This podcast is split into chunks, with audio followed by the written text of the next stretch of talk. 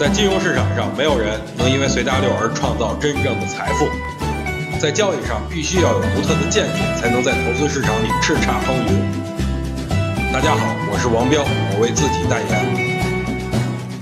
今天呢，本来应该给大家推荐一本书的，但是很多人都要求我讲讲换帅的这一件事儿，所以今天咱们就聊聊证监会主席的那点事儿吧。其实今天很多人都看完这则消息以后呢，觉得是重大利好，大快人心，但是我不这么认为啊。肖钢同志只是生不逢时，哈，证监会主席这个职位真的就那么好做吗？行情好的时候，大家都想不起来你啊。但是当行情不好了，都会把责任推卸到证监会主席身上。之前几任证监会主席都这么下的，所以肖钢的今天就是刘士余的明天呀。最近大家不难发现，很多股票从两千六百三十八点开始，到最近的涨幅都已经超过百分之五十之多，甚至有的股票都已经翻倍了呀。主力正发愁怎么出货呢？在这种情况下，哎，我就试问了：这次证监会换帅是利好于散户，还是利好于主力呢？虽然有人会觉得这个新官上任会燃起三把火，但是新官上任了，很多机构都得重新磨合才敢动手啊。所以呢，建议大家不要冲动的去追高买股票，逢低买才是目前最正确的一个选择。